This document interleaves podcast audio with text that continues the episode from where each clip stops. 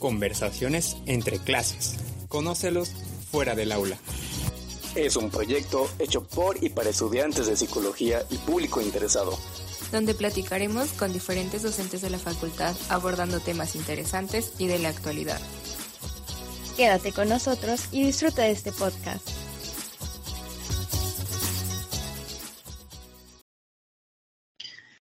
Hola, ¿qué tal? Y sean bienvenidos a un episodio más de Conversaciones entre clases. Ya teníamos un tiempecito inactivo sin subir un episodio, pero ya estamos aquí de vuelta para traerles a ustedes estas pláticas interesantes donde abordamos temas de actualidad desde la psicología. Y como ya saben, para estas pláticas tenemos como invitados a profesionales de las diferentes áreas de esta hermosa ciencia, para comprender un poco mejor estos temas. Y el día de hoy nos acompaña el maestro Armando Vázquez Castellanos. Maestro, ¿cómo está? Una alegría que esté con nosotros en este episodio. Hola, hola, muy, muy buen día. Eh, pues todo perfecto en, en, la vida y un placer y un gusto poder acompañarles en este proyecto. No lo conocía, pero ahora que lo conozco, yo espero que podamos también a partir de nuestra red social en Seclipsi poder promocionar esta, este trabajo y, pues todo perfecto aquí para lo que gusten. Gracias, maestro. Pues sí, este proyecto ojalá que, que llegue a más, a más personas para que vayan conociendo esta área y que todas las áreas de la vida pues está relacionado a la psicología. Antes de empezar con el tema, nos gustaría que nos platicara un poco de su currículum, eh, cuáles fueron sus estudios universitarios, eh, tuvo algún proyecto importante, tiene algún proyecto en actualidad, alguna tesis. Cuéntenos, maestro. Bueno, pues, eh, pues le, les platico a lo mejor un poco así como en remembranza, ¿no? No recuerdo como muchas cosas, ya mi Alzheimer es avanzado, entonces hay cosas que no recuerdo. Eh, pero bueno, estudié en la Facultad de Psicología, soy, soy egresado de la Facultad de Psicología. Eh, posteriormente hice gran parte de mi trabajo en la, vida pública, en, una institución pública, donde pues eh, me llevaron o me condujeron hacia la psicoterapia. Eh, ese espacio, eh, la realidad es que me dio grandes cosas, tuve en mi camino grandes personas, eh, un entrenamiento, una formación, una especialización y a mitad de ese camino eh, me encontré con una invitación directa para trabajar en la universidad. La verdad me sorprendió, era yo muy joven, tenía yo como 25, 26 años cuando recibí esta invitación a participar ¿no? de catedrático en la universidad. Algún día imaginé dándome clases, pero, pero no, la verdad es que no, no, no hay tan pronto, ¿no? claro, no, no con tan poca experiencia. Y entonces eh, fue, fue interesante, fue muy grato. Y posterior, más o menos eh, cinco años después de mi ingreso a la universidad, una invitación para integrarme a la, a la Facultad de Psicología, eh, lo cual también fue, eh, regresar a mi alma mater fue interesante. En, en ese trabajo hubo un trabajo de especialización en la Ibero y, un entrenamiento que concluyó en, Barcelona, eh, un training, como ahora les llaman, este, y bueno, eh, empecé a dar clase y, y, posteriormente me invitaron a participar y a dirigir eh, lo que actualmente es el Seclipsi, que era un espacio cuando yo estudiaba muy renombrado, donde había gente muy importante, algunos de mis maestros, maestras fueron parte de ahí. Entonces fue para mí como muy fuerte, mucho compromiso, un espacio con este, eh, con este, con esta calidad y con este renombre que tenía el Seclipsi.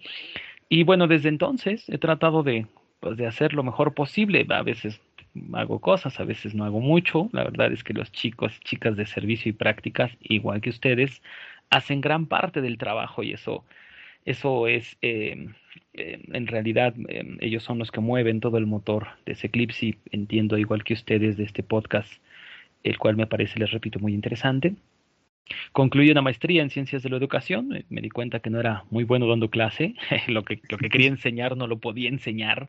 No tenía las palabras, las formas, la técnica, ¿no? la, la pedagogía para hacerlo. Entonces me vi obligado a estudiar una maestría en, en educación Eh, creo que mejoró, ahora creo que lo hago un poquito mejor. La verdad es que todavía no está así como de, uy, qué, qué bárbaro, ¿no? Pero creo que lo hago mejor. Y eh, estoy em, iniciando eh, mi doctorado, entonces, pues yo espero muy pronto también ya estar docto en algo para ver cómo nos va. Y pues, pues el Eclipse es lo que lleva más parte, bueno, por supuesto mi familia, pero, pero fuera de eso, la Universidad del Eclipse es, es gran parte de lo que actualmente hago. Y, y, pues no sé, no sé qué más les pueda contar. Me gustan los videojuegos, me encantan los videojuegos, soy un, un ávido de los videojuegos, es la forma en cómo me relajo. Me gusta mucho bailar, el cine, leer, eh, la literatura, la, la, la, danza. Entonces, nadar es parte de mi vida actualmente cotidiana. Y bueno, pues ya platicaremos un poco más, eh, no, no, quiero alargarme tanto para, no, para hablar del tema de hoy, ¿no? Entonces, no es la idea aburrirlos, ¿no? Y que digan, ah, este podcast que... Al contrario, maestro, yo creo que van a haber muchos chicos que se van a sentir identificados, ¿no? Decir, ah, un maestro que también le gusta el videojuego, le gusta hacer esto. Esa es la idea, ¿no? Que se conecta alumno con maestro. Sí, sí, sí, el día que gusten echamos una partida ahí. Me gusta mucho LOL en la actualidad, League of Legends, así que ahí luego les paso mi, mi usuario y con gusto nos echamos ahí un arranque. Claro, como no, maestro, ahí echamos las retas. Muy bien. Pues bien, el episodio de hoy eh, vamos a tratar sobre un personaje muy particular que ha tenido cierto ruido actualmente en redes sociales, ¿no? Pues con, ahora con eso de, la, de estos años de pandemia, el encierro, el burnout, el cierre de negocios, ha hecho que las personas pues sea muy evidente la importancia de nuestra salud mental. Las redes sociales se convirtieron en una herramienta muy importante para muchos negocios, para muchos emprendedores, para muchos profesionales, ofreciendo su, su marca, vendiendo productos, ofreciendo servicios.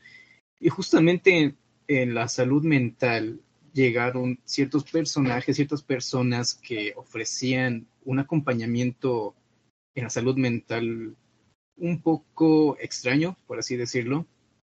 Personas que a lo mejor no tenían una profesión como tal en psicología, pero ofrecían este servicio en la salud mental, los llamados pseudogurús de la salud mental. ¿Ha escuchado usted hablar sobre este personaje, sobre estas personas? Eh, pues eh, la realidad es que no son tan nuevos. a lo mejor eh, por pandemia se popularizaron. La realidad sí. es que no son tan nuevos, no, no es algo tan, tan reciente. Eh, creo que ha habido una lucha histórica entre lo que sí es y no es científico, mucho en la psicología como en otras ciencias. Y por supuesto que nos hemos encontrado con estos personajes históricos que, eh, han intentado o, o, durante mucho tiempo se han presentado, ¿no? Como eh,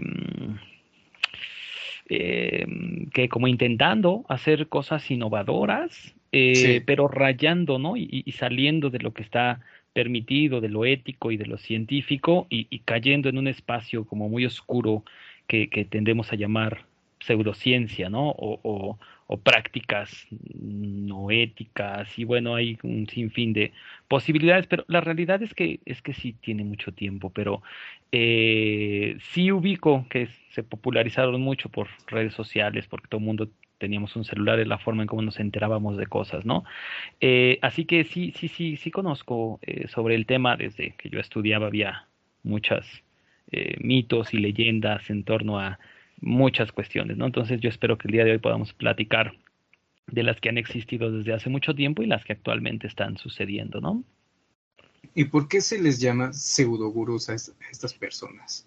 A pesar de que su trabajo ha sido, pues digamos, un tipo de terapia que a lo mejor, como se dice, no se va a, a un método científico, pero ¿qué es realmente lo que ellos hacen? ¿Por qué se les llama pseudogurús a estas personas?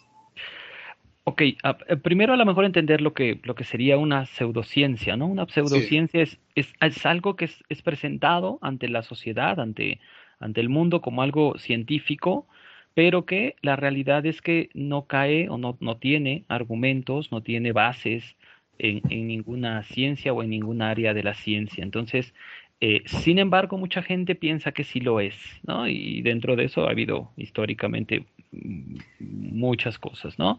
Eh, lo más reciente quizá o lo, más que se ha popularizado más es el coaching, ¿no? cayendo en, en, una idea em, entre entre lo mítico y, lo científico y han intentado presentarlo como científico, la realidad es que no tiene bases científicas. Entonces, eh, los pseudogurús utilizan el mismo concepto, ¿no? Son presentados como personas que ayudan, que saben, que conocen o que tienen conocimientos sobre un área, cuando en realidad no la tienen, ¿no? Y, bueno, se han presentado en, muchas áreas, por ahí hay un cuate también que se empezó a, dedicar a dar consejos de negocio sin saberlo, sin serlo, ¿no?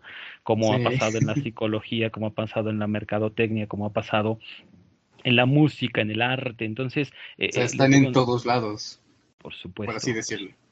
Así es. Y la problemática es que ante, ante la apariencia, la figura, o bueno, ante la sociedad, eh, representan, ¿no? Es, es justamente, o son representantes de ciertas ciencias cuando no pertenecen a esa ciencia, ¿no? Eh, pareciese, ¿no? Como que te encontraste con la persona más sabia, ¿no? Con el psicólogo más sabio del universo y la realidad es que no representa ni a la psicología, ni a la ciencia psicológica, ni a ninguna de las áreas científicas de la psicología. Entonces, esa es la problemática, ¿no? Eh, recaer, caer o, comenzar a generar eh, una especie como de mito sobre mí mismo y presentarme con cosas que no, que no soy, que no conozco, que no tengo, Em, y la problemática sigue siendo que a mucha gente le funciona, ¿no? O, sea, hay, hay historias, hay narraciones, hay, hay gente que dice, pues yo fui con él, me dijo tal cosa o hice tal cosa y a mí sí me funcionó, ¿no? Entonces dan como, como cierta veracidad, ¿no? Como una veracidad empírica de, de que eso que dicen que, que, pasa o eso que hacen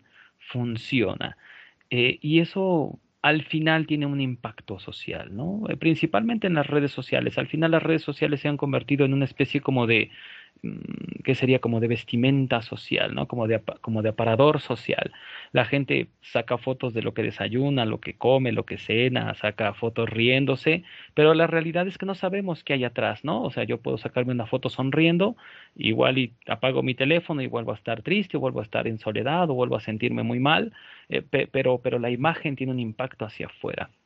Entonces, e, esa es, esta parte como, como como plástica, como em, escenográfica, ¿no? que la que vivimos en la actualidad a partir de las redes sociales, permite la presencia y la existencia de estos, eh, de estos personajes y de estas áreas ¿no? complicadas para muchos, porque al final cuando llegan a clases, eh, pues muchas veces nos preguntan, ¿no? ¿por qué no enseñas esto? ¿no? ¿Por qué no vemos esto? ¿Por qué hay este cuate que mucha gente lo sigue y la gente dice que sí funciona? ¿no?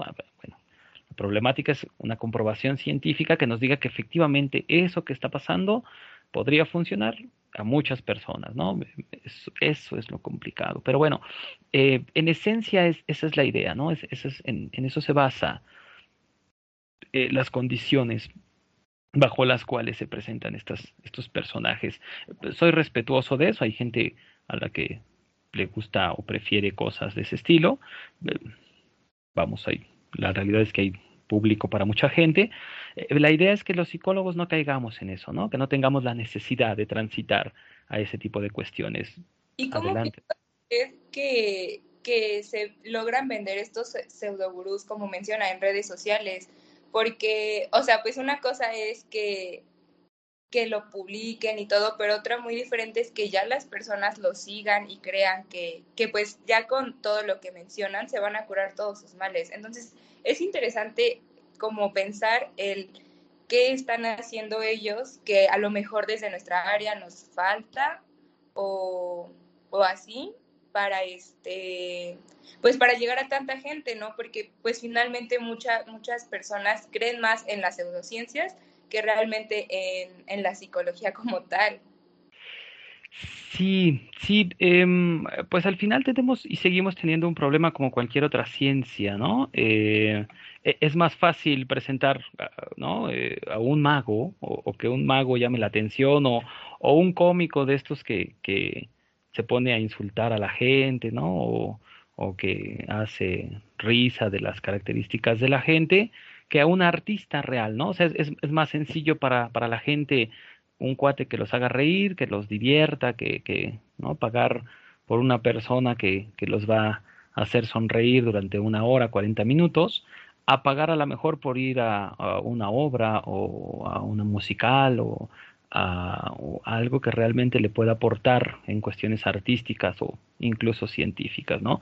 Para, para mucha gente es más sencillo ver una película que leer un libro, ¿no? O sea, la gente de repente en lugar de, leer, no sé, Harry Potter o, cualquier otro libro, pues, prefiere ver la película, ¿no? Eh, ¿Por qué? Pues porque hay todo un conjunto de, escenas y, condiciones. Entonces, eh, creo que eso es lo que pasa mucho con estas pseudociencias y con estos pseudogurús. Utilizan eh, estrategias, artilugios escenográficos, eh, cosas que se ven impactantes al ojo de las personas. Y eso hace que muchas personas piensen, consideren o los o, los ubiquen como, como reales, ¿no? Como con una persona, con una sola persona, o sea, con que tú logres convencer a una persona allegado, familiar, algún amigo y le pidas, oye, voy a sacar un video, por favor, di que a ti te funcionó, ¿no?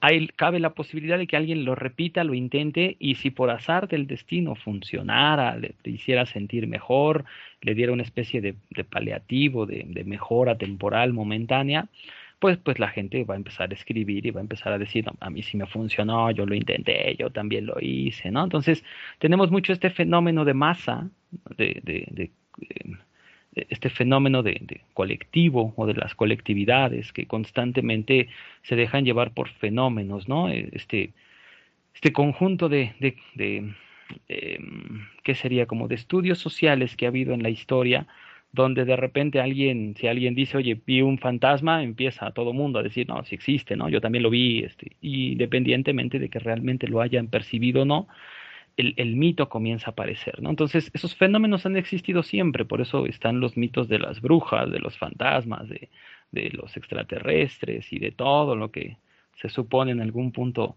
se ha visto, se ha percibido. No tenemos evidencia científica de eso. Sin embargo, la mayoría de nosotras y de nosotros podría creerlo, ¿no? Podría considerarlo como parte de la realidad. Entonces, son fenómenos que, que constantemente afectan y nos afectan en todo momento. Y se aprovechan del estudio ¿no? y de lo que existe en ciencia de explicación de estos fenómenos y los usan en un, en un formato mercado, mercadológico, ¿no? Es, es, decir, por lo que entiendo, es como que crean a partir de obviamente del poder de estas redes, de redes sociales me refiero, y, y al, conocimiento, al conocimiento para, por ejemplo, en este caso manipular, pues crear como un conocimiento popular, ¿no? Es decir, como para que poco a poco vayan construyendo, ahora sí que tomando como referencia un poco al construccionismo social, pues para crear en conjunto ciertos conocimientos, ciertas cosas que son pues ciertas, ¿no? Entonces, por lo que entiendo, entonces también sirve como un efecto placebo, ¿no?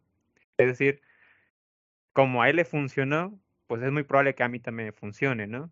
Claro, y, y recordarles, ¿no? Hay una máxima en, la publicidad y en la política, algo que se repite muchas veces, hay un punto donde se puede volver una verdad social. Y el problema es ese, ¿no? Tenemos verdades sociales que no son verdades científicas, pero que la gente, por cultura, por red social o por condición de, de lo que leen, observan, ven, eh, simple y sencillamente lo creen, ¿no? Y una de las características principales de lo que se ha estudiado en hipnosis y en algunas áreas, sí, de la psicología, tiene que ver con, los, con las capacidades y los niveles de sugestionabilidad en las personas, ¿no? Entonces, por supuesto que se puede sugestionar a la gente y, y pueden creerlo y volverlo una realidad para sí mismas, ¿no? Entonces, aprovechan y se aprovechan de este conjunto de, ideas y conocimientos. Por eso es importante la parte de la ética, ¿no? Por eso es muy importante dentro de la facultad el, rescatar y el, el, establecer y el tener bien claro en cada una de las materias la parte ética, hasta dónde podemos llegar y hasta dónde estaríamos ya iniciando con charlatanería, con pseudociencia, con eh, experimentación que no es correcta, ¿no?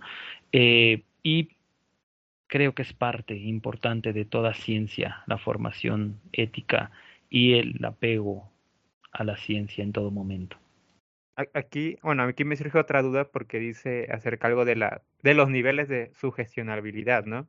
Y ahora sí que me surge la pregunta, no sé si es como muy obvia, ¿no? Como entonces, ¿como qué tipo de personas son más sugestionables a ese tipo de, de, de prácticas, ¿no? Como por ejemplo el tarot, el horóscopo, la astrología, este, el enagrama creo que también entra como pseudociencia, ¿no? Pero no sé, como qué tipo de personas están más inclinadas a ser sugestionables, por ejemplo. Eh, bueno, la realidad es que no existen personas más o menos sugestionables, ¿no? Eh, la realidad es que no funciona así. La sugestionabilidad no tiene que ver con características personales, mentales o, de ese estilo. La realidad es que cada uno de nosotros, cada una de nosotras que estamos aquí, que a lo mejor están escuchando este, este espacio, creemos en algo, independientemente de que no exista, ¿no? Creemos en un Dios, porque nos han contado que existe, que está ahí arriba, ¿no? Que nos observa, que, que, nos cuida, que, que, nos pone a prueba. Eh, creemos de repente que hay vida después de la muerte, y aunque no tenemos prueba científica, lo creemos. Eh, hay un punto donde necesitamos esa esencia de creencia, ¿no?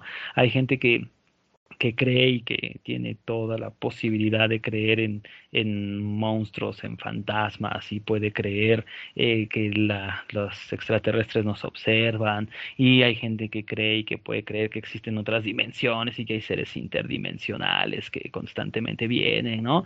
Y van a ver videos donde de repente, ¡pum!, desaparece algo, o aparece alguien corriendo y salva a un niño y de repente se esfuma, o videos donde dicen, ay, ¿de dónde salió este señor? o ¿de dónde salió esa bolsa? Eh, eh, todo el tiempo existe esa posibilidad, ¿no? La sugestionabilidad es parte del ser. Em, y es una característica histórica, ¿no? Necesitamos de repente creer en algo más de lo que podemos ver y observar, porque hay fenómenos que no nos podemos explicar y la única forma de explicarlo es a través de una explicación que sale de nuestra comprensión, un sinfín de fenómenos, eh, tanto del pasado como del presente, como de posiblemente el futuro. Así que eh, no existe como una característica ¿no? que, que identifique a alguien más o menos sugestionable.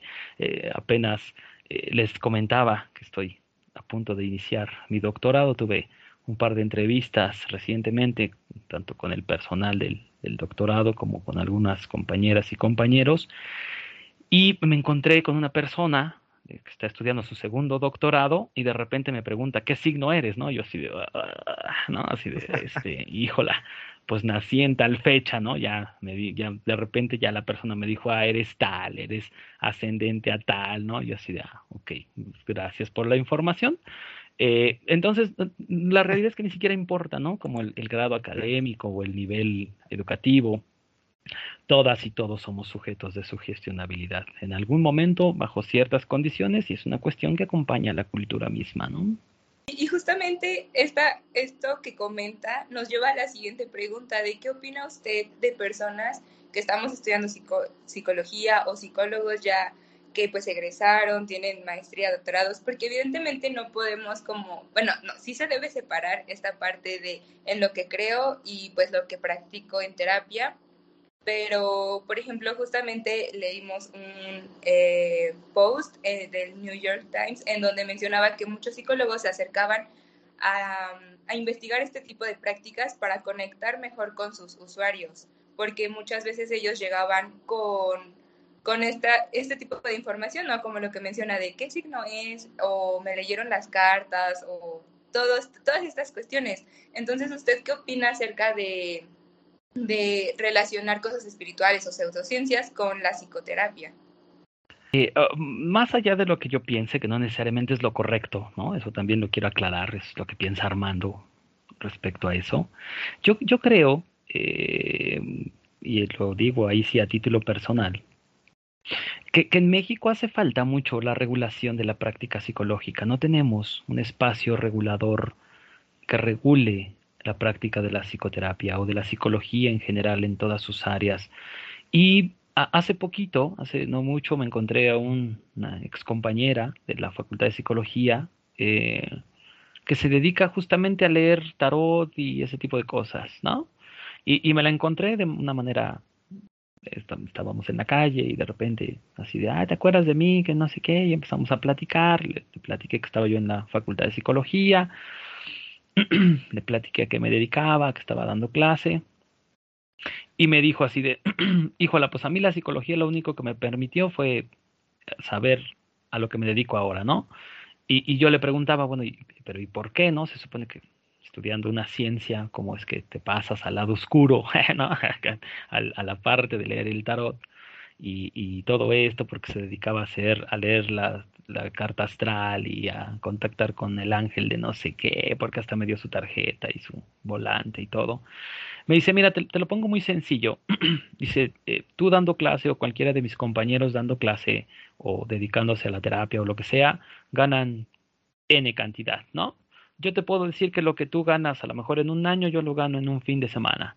Eh, de hecho, en ese momento pasa su chofer, porque tenía un chofer con, un carro bastante caro, y me dice, mm, o sea, eh, esto que a lo mejor ustedes llaman pseudociencia o que ustedes llaman incorrecto o éticamente no correcto, a mí me está dando de comer y le da de comer a toda mi familia.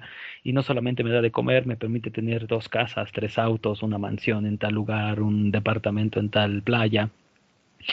Dice la gente es lo que busca y, y, y, yo solamente aprovecho el mercado, ¿no? Entonces también es cierto que mucha gente, porque no está regulado, ¿no? Prefiere ese tipo de prácticas porque, porque este, este clamor popular, esta popularización que está teniendo este tipo de cuestiones hace que lo busquen. Y, y, y, existe un mercado para eso, ¿no? Es como el mercado de autopartes. Eh, no habría robo de autopartes si no, existiera quien va a comprar y quien compra cosas robadas.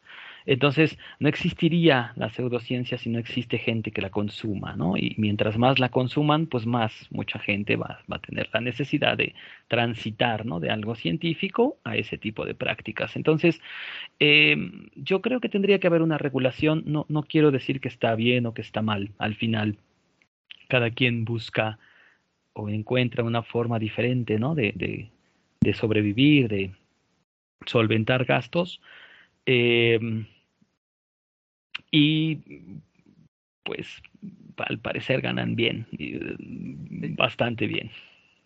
Entonces, esto también me, me surge la idea porque entonces estamos viviendo como en este, en este tiempo como de inmediatez, en el sentido como de que parece que quieren soluciones rápidas a problemas pues complejos y de y con mucho tiempo atrás, ¿no? Que en terapia, por ejemplo, pues sería tal vez a un menor costo, pero pues es más lento el proceso, ¿no?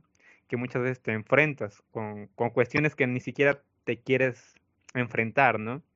Y, y esto, lo, lo, de los costos, pues muchas veces también puede, no sé, aquí ya estoy como eh, saltándome, ¿no? A, a, que opine algo erróneo, pero por ejemplo que entre más cuesta algo eh, monetariamente, pues como que la expectativa es de que me va a funcionar, ¿no? Me va a arreglar el problema. No sé qué opine usted de esto.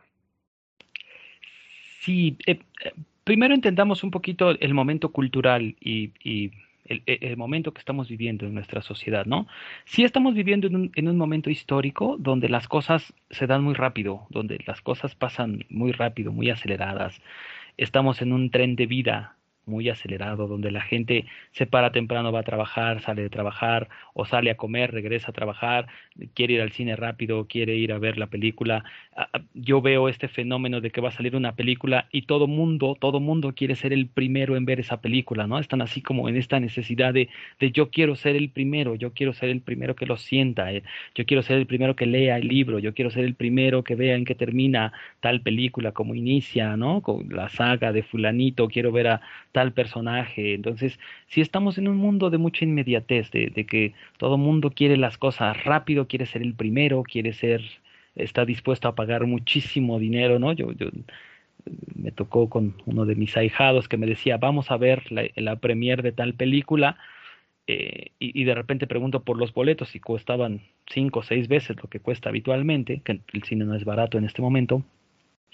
Y, y yo le dije, ¿sabes qué? No, eh, porque si lo vemos un día después o dos días después, la escena va a ser la misma, ¿no? La película va a ser la misma, o sea, no es que lleven al, personaje ahí y te diga, ah, aquí estoy, como es la premiera, aquí estoy yo para verla contigo. Entonces, eh, estamos en un mundo en esas condiciones y la gente está buscando respuestas en esas condiciones, ¿no? Entonces, para mucha gente es más sencillo pagar tres mil, cuatro mil pesos por un amuleto que le dicen, este amuleto te va a traer suerte y te va a traer trabajo y te va a cuidar del amor y te va a traer amor y te va a traer éxito, a que de repente vayas a terapia y te enteres que, ¿no? Que, que, de repente eres tú el que se está poniendo el pie, o eres tú el que te estás autosaboteando, o eres tú el que está, ¿no? Dependiendo de las personas.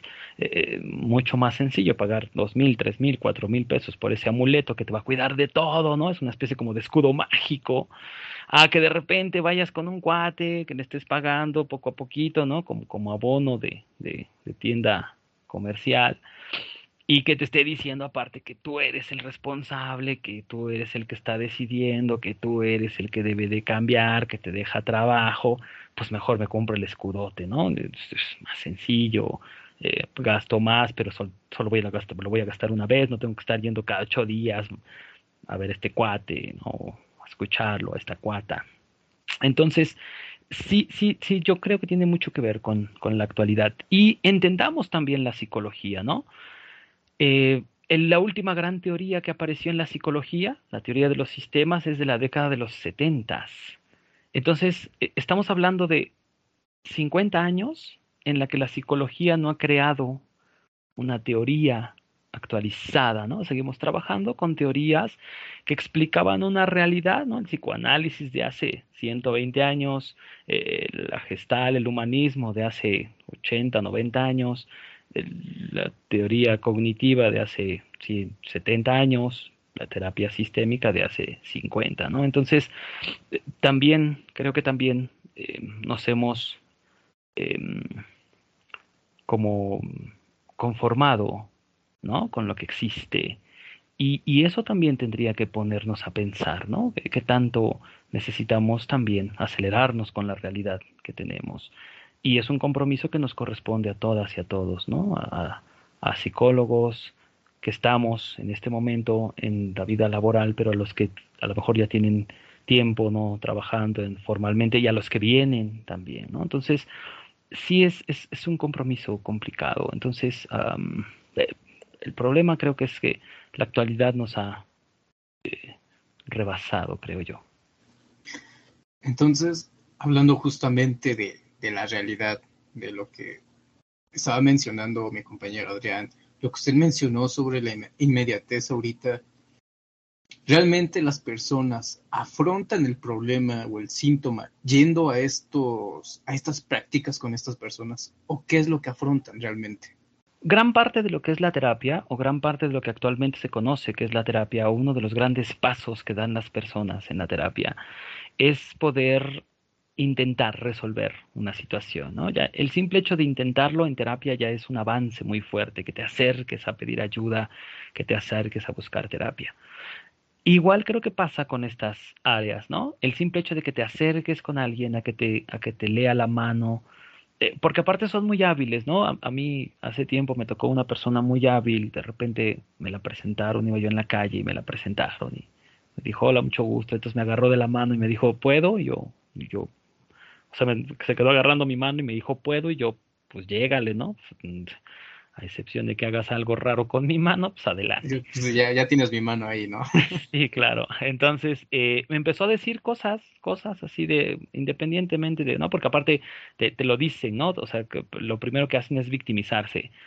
Sé que a lo mejor no crees en esto, que no, bla, bla, bla, pero abre la posibilidad, ¿no? Permítete creer, entonces te empiezan a adorar la píldora, tienen estrategias muy interesantes de venta. Y empezó a decirme cosas, ¿no? Eh, eh, entiendo, entiendo la técnica, pues, porque es una técnica que se desarrolló en, una área de la hipnosis. Entonces empezó a, a tantearme con cosas, a decirme letras, personas, a decir cosas. Y hay un punto donde en realidad si empiezas como a autosugestionarte, ¿no? Empiezas, empieza, empiezas a encontrar coherencia en lo que te dice, a hilar cosas. Las personas dicen cosas al azar al inicio y después van siendo más puntuales porque van viendo y van leyendo, ¿no? Todo tu lenguaje corporal, tus respuestas fisiológicas. Eh, Eichmann lo, escribe, lo describe muy bien en su libro, ¿no? De, de eh, cómo detectar mentiras, todos estos micro, micromovimientos, todos estos microgestos, todas estas características que te delatan cuando mientes, cuando hablas, cuando ríes, cuando te diviertes, cuando te burlas. Entonces la, gente se vuelve muy hábil haciendo eso y, son personas muy hábiles. Entonces, eh, sí es complicado, sí es, estamos luchando contra, contra personas que están mm, técnicamente muy preparadas Em, la problemática creo sigue siendo em, que en la psicología tendríamos que poder comprobar la diferencia entre tener un amuleto e ir a psicoterapia, ¿no? Y eso tampoco está pasando. O sea, tampoco hemos podido realmente comprobar que ir a terapia es mucho mejor que comprarme un amuleto. Eh, eh, existe una estadística muy interesante que, eh, se, que se ha hecho en, universidades. Yo leí recientemente una que está en, en, Europa, donde casi el 50% hicieron grupos focales y de repente hubo gente que focalmente, vamos, en un grupo, dividieron a personas de manera aleatoria. Entonces, gente que fue a terapia y gente que no fue a terapia con problemáticas, la gente que fue a terapia resolvió cosas, pero la gente que no fue también las resolvió. O sea, entonces empezaron a debatir así de, bueno, o sea, ¿qué tanto influye la terapia o no para resolver cosas? Igual se encontraron gente que fue a terapia y no resolvió nada, y gente que no fue a terapia y tampoco resolvió nada, ¿no? pero no hemos podido, estadísticamente, ¿no? no se ha podido científicamente comprobar que la psicoterapia sí genera un cambio real, una mejora real en cuanto a la solución, a la resolución o a la forma en cómo las personas se pueden sentir o mejorar cosas. Entonces, eso hace que mucha gente, ¿no? Se complique cosas. Aunado a eso, son tantas las universidades que hay de psicología. En Puebla es enorme la oferta que hay de psicólogos cada año. Y, y, de repente la, la, formación y la preparación ha resultado tan complicada que muchas veces la gente va a terapia y no tiene los resultados porque muchas veces también nosotros no estamos formando psicólogos con habilidades y características suficientes como para poder iniciar un proceso ¿no? de ese estilo. Entonces, hay, hay chicos que sin formación y sin nada comienzan a ser terapeutas. Pasar de ser psicólogo a ser psicoterapeuta es un proceso de formación muy pesado. Y entonces mucha gente de repente se encuentra también con psicólogos que estamos mal formados o que estamos empezando y, y también ¿no? También recaemos en esta parte de la ética de, de estar atendiendo sin formación, ¿no? Y, tiene consecuencias, y las consecuencias las tenemos. Em, al grado de que mucha gente prefiere eh, contarle, ¿no? Yo tengo conocido que de repente me dice, yo sé que tú eres psicólogo, tuve un problema con mi esposa y prefirió contárselo al taxista, al del Uber, ¿no? De repente te parece más terapeuta el del Uber que nosotros, o, un señor en la esquina o el del camión, la gente les cuenta más cosas que de repente ir a terapia, ¿no? Les sale gratis. Em, entonces, sí, sí estamos luchando contra muchas cosas y muchas de ellas las hemos generado también nosotras y nosotros desde la propia psicología, ¿no? Entonces es, un camino sinuoso, yo creo, eh, y habrá que comenzar a atenderlo, sin duda. Sí, justamente creo que es algo muy relevante lo que acaba de comentar, maestro, en esta cuestión de a veces hasta la, la mala formación, las malas prácticas de a lo mejor colegas o otras personas que se dicen ser em, personas que han estudiado esta parte de psicología y específicamente incluso formación en psicoterapia que en ocasiones pues solamente por tomar algún curso o, otras cuestiones eh, deciden mm, sumergirse, por así decirlo, en este campo y hacer estas prácticas que en ocasiones, como, como bien comentaba, no son tanto bien estructuradas éticamente, así como también esta parte de que llevan un proceso adecuado para, para poder manejar, manejarse en, en este ámbito de la psicoterapia. Igual aquí surge esta pregunta de cuál es el rol del psicólogo, el quehacer del psicólogo, para que las personas puedan de alguna forma confiar, por así decirlo, en la psicología y especialmente en la, en la psicoterapia? Yo creo que el quehacer más importante eh, es formarnos bien. O sea, nuestro compromiso es una buena formación. Eh, entendiendo dos cosas. Primero, las universidades son espacios de formación general, o sea, yo saliendo de una universidad me van a formar en, cuestiones generales, voy a saber mucho bueno, de muchas cosas, muy poquito, ¿no? Llevo materias de todo tipo, de, todas las áreas, clínica, social, neurofisiología, patología, de clínica, de educativa, de laboral. Entonces, sé mucho de poquitas cosas. Creo que, creo que el compromiso que debemos de entender que nos toca es que la universidad es el primer paso, es, es, como la puerta para entrar a la psicología, no es la que me abre la psicología, pero una vez que estoy adentro, mi trabajo es comenzar a formarme, a especializarme, a prepararme en un área. Yo, la realidad es que yo no puedo ser experto en todo, yo no puedo ser de repente experto en área clínica y también en área educativa y también en área social, no se puede. Eh, tengo que aprender, ¿no? Es, es como, eh, yo creo que la psicología, la psicología real tendría que ser como una orquesta. Eh, donde cada bueno, cada, cada psicólogo toca un instrumento y aprende a tocarlo de manera majestuosa y tiene que acompañarse con los otros psicólogos que están en otras áreas y que también tienen que tocar de manera majestuosa para que podamos hacer una sinfonía correcta, ¿no? La universidad intenta hacer eso como enseñarles un poquito de todo, como que escuchen, ¿no? De repente van al área clínica y les toca a alguien que toca bien el área clínica, ¿no? Entonces de repente dicen, ah, me gusta, me gusta cómo se escucha la clínica. Y de repente van a la laboral y si alguien la toca bien, dicen, ah, me gusta también esto de la laboral, ¿no? La problemática es que se encuentren alguien, ¿no? Que de repente toque feo y digan, ching, no me gusta, no le entendí, no me agradó esta área. Eh, eso descarta cosas. Pero, pero tendrán cada uno de nosotras y de nosotros tiene que empezar a especializar. O sea, la solución a esta pregunta que me hacen es eh, formación y especialización. Tenemos que entender que el, ese es el camino que debemos de seguir, ¿no? No podemos quedarnos en, en, en, en, el todo, ¿no? En, la puerta de entrada, en, el, en, el, en el living room, ¿no? O sea, no, no puedo quedarme en la sala de, de espera. Eh, tengo que moverme si me voy a ir a la cocina y hacer trabajo en la cocina, me voy a ir al cuarto, voy a hacer trabajo en el cuarto, o me voy a ir al baño, voy a hacer trabajo en el baño, me voy a ir al cuarto de juegos y voy a hacer trabajo en el cuarto de juegos. La psicología tiene áreas y tendremos que especializarnos. Creo que ahí está gran parte de la solución y desde ahí creo que podemos aportar todas y todos, ¿no? Sí, sobre todo ser un agente de cambio a partir de nuestras prácticas, formaciones, especializaciones y bueno, a veces, eh, como bien comentaba, nos queremos unir a este lado oscuro cuando pues realmente no, no son prácticas que de alguna forma nos correspondan a nuestra área y que en ocasiones pues de alguna forma también sean dirigidos a nuestro sector. Entonces, eh, esto sí es relevante rescatarlo y también los demás elementos que ha estado mencionando que creo que nos han dejado cuestionarnos mucho en, en este episodio y sobre todo la reflexión de, de nuestras actividades como psicólogos y psicólogas para pues mejorar en esta parte.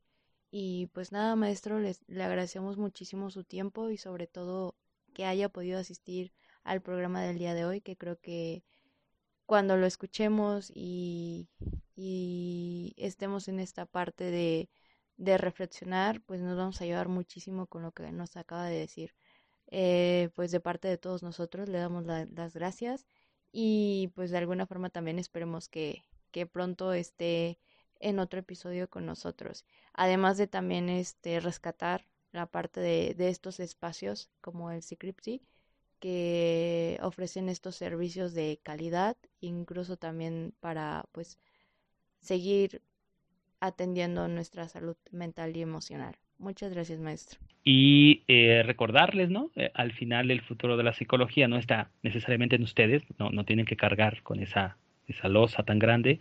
Nos toca a nosotros, a los que estamos ya trabajando, a los que a los que nos enseñaron a nosotros.